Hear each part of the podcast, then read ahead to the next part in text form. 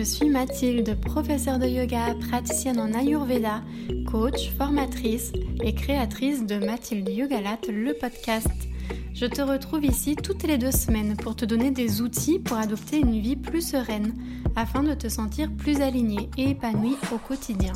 Seule ou accompagnée, je te parlerai développement personnel et spirituel, yoga, médecine naturelle, alimentation, émotion gestion du stress et bien plus encore avec des termes simples et accessibles, le tout à mon image pour un podcast décomplexé et sans prise de tête. Et si ce podcast te plaît, abonne-toi sur la plateforme de ton choix, laisse-moi un 5 étoiles, un petit commentaire sympa pour encourager ce podcast, le faire rayonner et que d'autres personnes puissent le découvrir et rejoindre notre belle communauté. Toi, bienvenue dans cet nouvel épisode de podcast dans lequel j'avais envie de te parler méditation. Méditation, méditer, c'est euh, un mot que l'on connaît, mais on ne sait pas forcément en fait ce que c'est. À quoi ça sert de méditer? Pourquoi on médite? Comment est-ce qu'on peut méditer? Est-ce qu'on peut méditer tout seul? Est-ce qu'il faut faire des cours de méditation? Est-ce qu'il y a des objectifs euh, lorsque l'on médite? Est-ce que la méditation va forcément m'amener vers un état du mental euh, qui va faire en sorte que je me sens plus calme, détendue, plus sereine? Voilà, c'est un peu toutes ces questions que je voulais aborder, dont une en particulier qui est pourquoi est-ce que c'est si difficile de méditer et qu'est-ce que ça veut dire quand c'est vraiment difficile de méditer. Donc la méditation, il y en a plusieurs sortes qui existent. Il y a des méditations euh, qui euh, viennent euh, du yoga, il y a la méditation pleine conscience, il y a voilà, vraiment plein de sortes de méditation. Donc moi quand je parle de méditation, je vais parler de méditation telle que je l'ai apprise dans la tradition du Hatha Yoga. Et le Hatha Yoga, le yoga à la base, L'objectif, euh, c'est pas euh, d'être souple, d'avoir euh, son grand écart ou de savoir faire un équilibre, même si ça peut être super chouette de se lancer ces défis-là et de vouloir faire ça. Mais à la base, le yoga, c'est vraiment un travail sur notre état mental. Si on reprend un petit peu dans les origines et qu'on remonte à Patanjali, Patanjali qui est un petit peu considéré comme le père du yoga, qui a écrit euh, le livre Les Yoga Sutras. Les sutras qui sont euh, de courtes phrases en fait pour nous guider vers euh, la pleine conscience, vers son soi, la partie la plus lumineuse de soi. Donc si on prend un petit peu ce livre-là et ce que dit Patanjali dans ce livre, en fait il identifie la cause de notre souffrance, nous, êtres humains,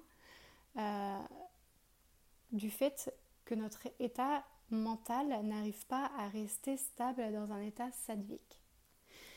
Donc qu'est-ce que c'est euh, rajas et tamas Parce que sattva, ça va avec rajas et tamas. Ce sont trois énergies, trois grandes énergies, ce qu'on appelle euh, trois mahas gunas. Donc on parle de ces énergies-là dans le milieu du yoga, et on en parle également en Ayurveda, la médecine traditionnelle indienne. Et en fait, on part du principe que ces énergies-là se retrouvent dans l'univers, dans notre environnement, dans ce qui nous entoure, mais elles sont également à l'intérieur de nous.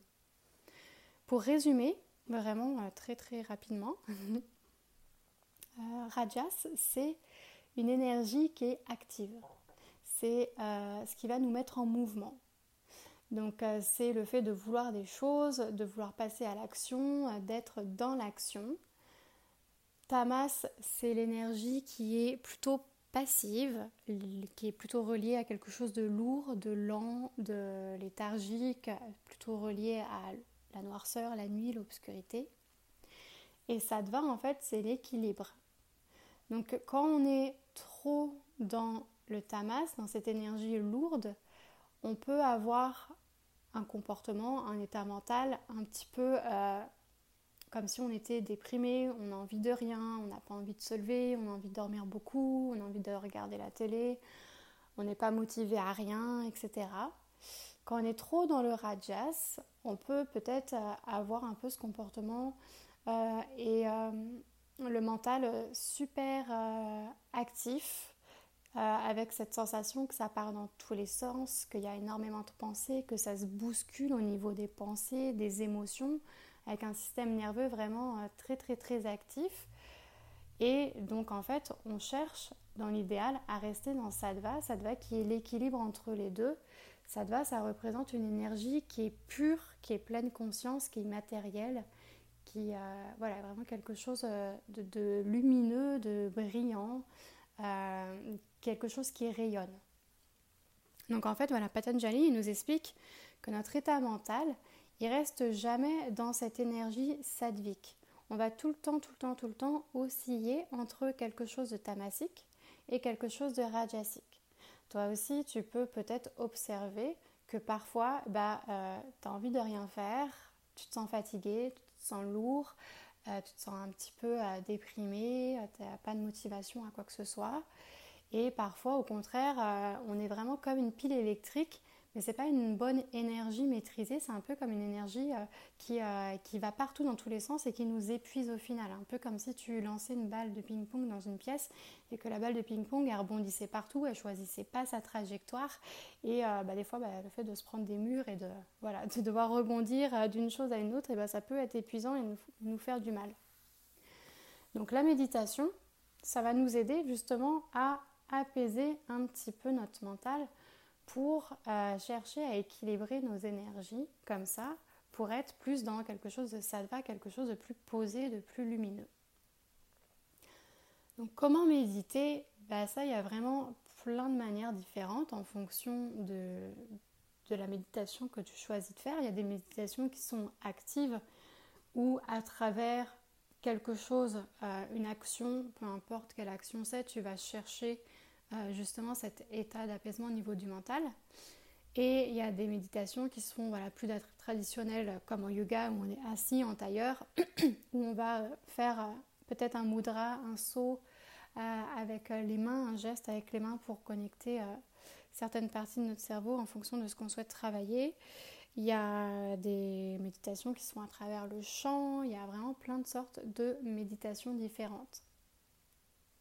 Pour méditer, on va concentrer notre mental sur un objet d'étude. Donc on va euh, se concentrer sur quelque chose à observer. Donc la plupart du temps, ça va être la respiration, mais ça peut être euh, observer euh, quelque chose d'autre que la respiration. Ça peut être mettre notre attention sur un de nos sens. La vue, euh, ça peut être l'ouïe, ça peut être le goût, ça peut être le toucher, ça peut être voilà, plein de, choses différentes. Ça peut être de, répéter un mantra, une phrase constamment dans notre tête. Donc il y a vraiment plein de manières euh, différentes de méditer. Pourquoi apaiser son mental euh, bah, C'est pour nous permettre en fait de prendre du recul sur tout ce qui nous arrive, c'est pour, euh, comme je l'ai dit précédemment, essayer d'équilibrer nos énergies, de ne pas être dans quelque chose de trop radiasique ou de trop tamasique, mais d'être dans quelque chose d'un peu plus équilibré. Ça nous permet de voir les choses de manière euh, plus claire, plus transparente, de prendre du recul sur ce qui nous arrive, de faire preuve de discernement vis-à-vis -vis des événements qui nous arrivent. Parce que des fois, on est tellement pris dans l'émotion, on est tellement pris dans l'engrenage de nos pensées que euh, on n'arrive plus à voir les choses telles qu'elles sont. C'est comme si on avait des lunettes euh, et que les lunettes venaient mettre un, un filtre perceptif et qu'on n'arrivait plus en fait à changer de lunettes et on voyait les choses qui nous entourent qu'à travers ce filtre-là. Hein. Un peu comme si tu avais des lunettes avec un filtre qui faisait que tu voyais tout rouge et euh, que tu un petit peu que bah, le monde c'était pas que rouge mais que tu peux mettre d'autres filtres et que tu peux même mélanger les couleurs et etc. Donc c'est un petit peu euh, ça en fait euh, pour moi l'objectif de la méditation. Ça nous permet aussi d'apprendre à observer, d'apprendre à observer le monde qui nous entoure, mais d'apprendre à observer nous aussi comment on fonctionne. Parce qu'on est beaucoup dans des, dans des automatismes, dans des euh, conditionnements, des conditionnements euh, comme on appelle en yoga des samskaras. Et du coup, parfois, on n'a pas conscience de tous nos conditionnements, de tous nos automatismes. On fait les choses parce qu'il faut les faire. On a des pensées qui ne nous appartiennent même pas, mais c'est des choses qu'on a entendues quand on était petit, de par notre famille, de par les personnes qui nous ont éduqués, ou en tant qu'adulte, des fois on entend des choses euh, avec les médias, etc. Et puis on les répète un petit peu comme ça par automatisme, comme un perroquet. Ça devient nos croyances. Mais en fait, on ne sait même pas pourquoi est-ce qu'on croit à ça. C'est comme si euh, il y avait euh, l'opinion des autres, les pensées des autres, les avis des autres qui transpiraient sur nous et comme si on imprégnait euh, ces opinions, ces pensées, ces croyances pour à nouveau nous les, recracher. Mais si on ne se connaît pas bien, si on ne sait pas s'observer, si euh, on ne se demande pas le pourquoi du comment, ben en fait euh, on peut se rendre compte parfois que ce ne sont pas vraiment nos pensées à nous, nos croyances, nos avis, nos opinions, etc. Donc c'est vraiment un outil de connaissance de soi aussi, de méditer, ça nous permet d'observer, d'observer comment est-ce que l'on fonctionne, d'observer euh, comment on réagit dans certaines situations vis-à-vis de certaines personnes, d'observer pourquoi est-ce que j'ai telle émotion qui ressurgit dans telle situation, pourquoi est-ce que des fois je suis en rejet de telle personne ou de telle chose, euh, quelles sont mes peurs, d'où viennent mes peurs, euh, de quoi j'ai besoin, quelles sont mes valeurs, est-ce que ce que je fais dans mon quotidien, ça a du sens ou pas? Est-ce que euh, je fais cette activité parce que je l'aime ou par habitude? Est-ce que j'entretiens cette relation avec une amie ou peu importe parce que cette relation me nourrit et me fait du bien ou est-ce que c'est une habitude? Donc voilà, pour moi la méditation ça sert aussi à tout ça, à vraiment observer, prendre du recul et se dire qui je suis en ce moment, pas la personne que j'étais il y a un an, il y a dix ans, il y a peu importe quand j'avais deux ans, pas la personne que j'ai envie d'être, mais la personne que je suis en ce moment. Quelle est cette personne-là? De quoi a besoin cette personne? Et comment est-ce que euh, je peux faire dans mon quotidien pour apporter du sens pour que cette personne-là que je suis aujourd'hui, eh ben, elle soit dans un état de conscience et euh, qu'elle soit dans un état d'éveil et qu'elle puisse euh, briller, qu'elle puisse euh, rayonner, etc. Donc ça c'est euh, aussi voilà pour moi c'est un peu la manière dont je comprends la méditation. Ça nous permet d'apaiser notre mental pour voir les choses plus comme elles sont, pour savoir faire preuve de discernement. Et ça va être aussi apprendre à s'observer pour apprendre à se connaître. Donc pour moi c'est voilà il n'y a pas de de notion de le but de la méditation, c'est d'arrêter les pensées. souvent on dit il faut absolument que je ne pense plus à rien quand je médite, mais ça c'est bah, pas possible. Pour moi, la méditation non plus, c'est pas euh, devenir meilleur euh, parce qu'on n'est pas, euh, bah, on n'est pas des logiciels avec des mises à jour qui font qu'on doit toujours évoluer vers le meilleur. Mais la méditation, ça peut aussi en fait quand on est dans des moments de vie plus difficiles, comme on dit un peu au fond du trou des fois ou dans le creux de la vague, bah, en fait, c'est d'être dans ces moments de vie difficiles, mais en, étant toujours capable de s'observer et en étant conscient qu'on est dans un mauvais moment. Contrairement à des fois quand on n'a pas l'habitude de s'observer et d'être dans la conscience, bah, on va des fois avoir des comportements euh, qui vont pas nous faire du bien. On va être dans des états mal, on va, on va se sentir vraiment très très mal, mais on va pas avoir conscience de notre état de mal-être. Moi, en tout cas, je sais qu'avant, j'avais beaucoup des états comme ça où j'étais vraiment très très mal. J'avais voilà, j'avais des crises d'angoisse, je me sentais pas bien, mais je me rendais pas compte en fait de à quel point je me sentais pas bien et que du coup, je me rendais pas compte non plus d'à quel point j'avais un comportement, des comportements qui euh, qui faisaient que je restais dans cet état de mal-être. Maintenant que je médite, que j'ai appris un peu plus à m'observer, à me comprendre avec le yoga, l'ayurveda, je dis pas que je dis pas que tout est rose et tout est merveilleux. Hein. J'ai toujours parfois euh, bah, de l'anxiété, des doutes, des peurs, je vais parfois avoir des moments où j'ai envie de rien, j'ai pas envie de sortir, j'ai envie de rester au lit, etc.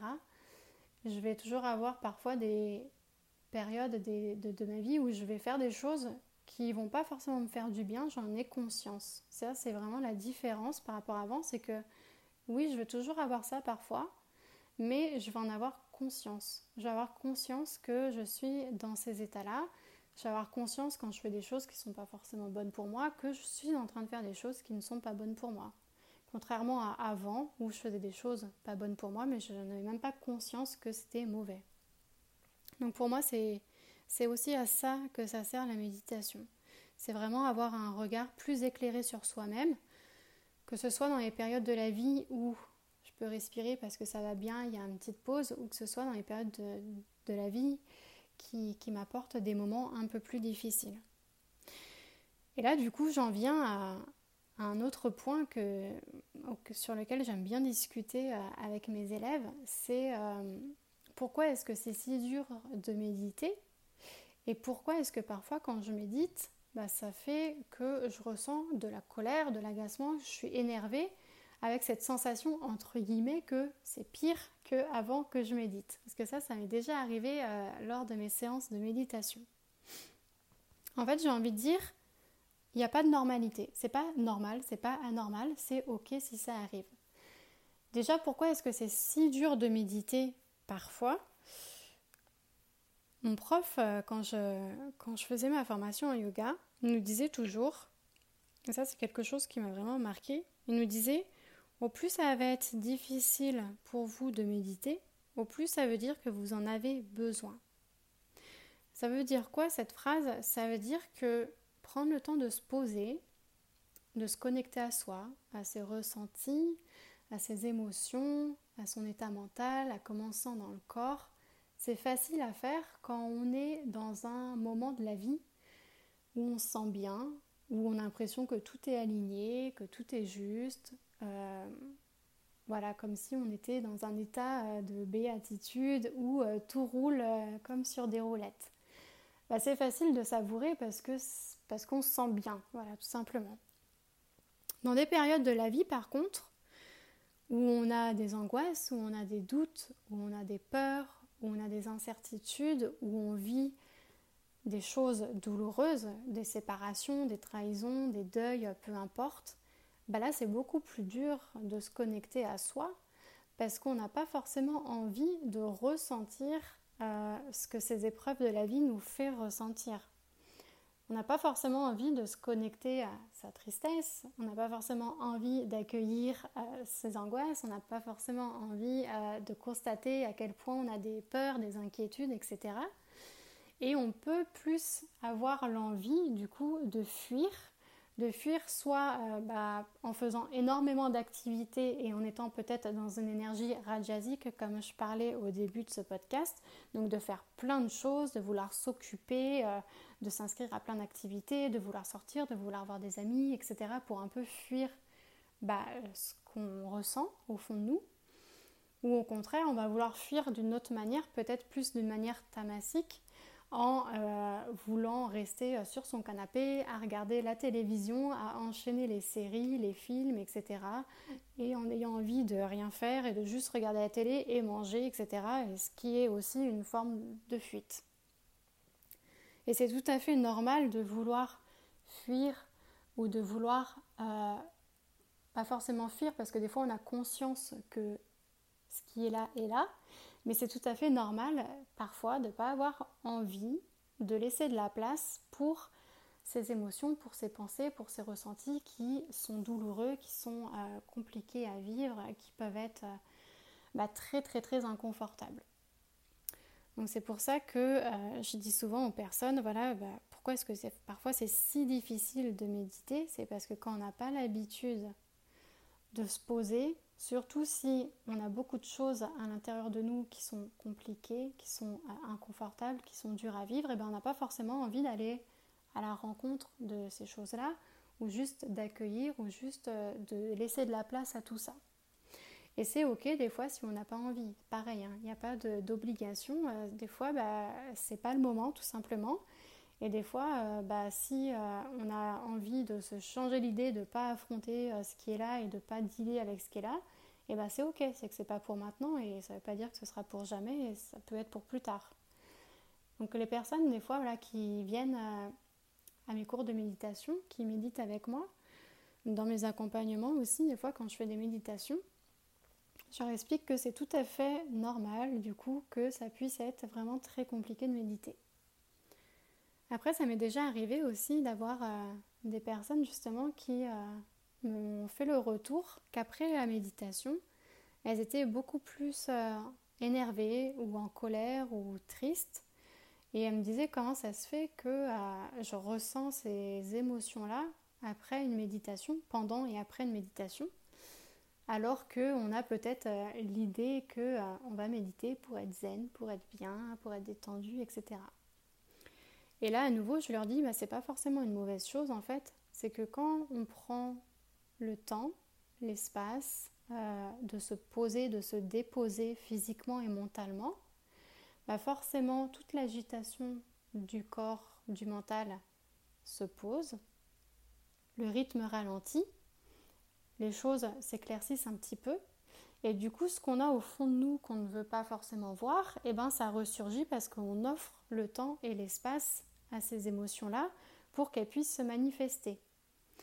Donc si on a un état de tristesse profonde, si on a un état de colère profonde, si on a un état de, voilà, peu importe, quelque chose qui est profond en nous et qu'on a enfoui et qu'on prend le temps de se poser, d'écouter, d'observer, bah peut-être que cette émotion-là, cette chose-là qui est en nous, elle va ressurgir, elle va se manifester parce que on va lui offrir le temps et l'espace, même si dans notre attention, c'est pas forcément euh, le but. On va pas se dire ah je sais que j'ai de la colère depuis quelques années, donc je vais me poser pour dire coucou colère. Des fois, on veut juste se poser pour se dire je veux me sentir bien, je vais essayer, puis bah c'est ça qui va ressortir. Voilà, c'est comme ça.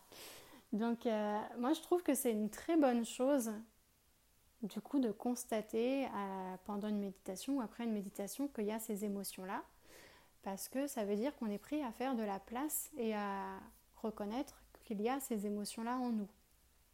Puis petit à petit, bah, au fur et à mesure qu'on médite et au fur et à mesure qu'on a d'autres outils avec euh, des exercices de respiration, les yoga, etc., l'exercice de développement personnel, eh ben, on va pouvoir de plus en plus aller à la rencontre de ce qu'il y a à l'intérieur de nous.